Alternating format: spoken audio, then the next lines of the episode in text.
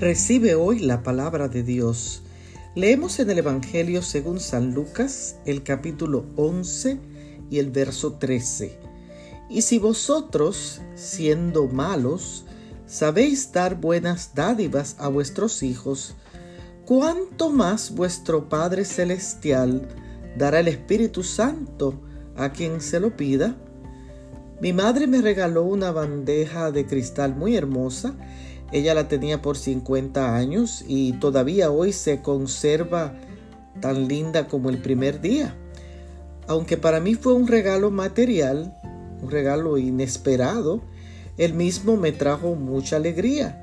Algunos padres no pudieron dar nada, mientras que otros fueron nuestros ejemplos de amor incondicional.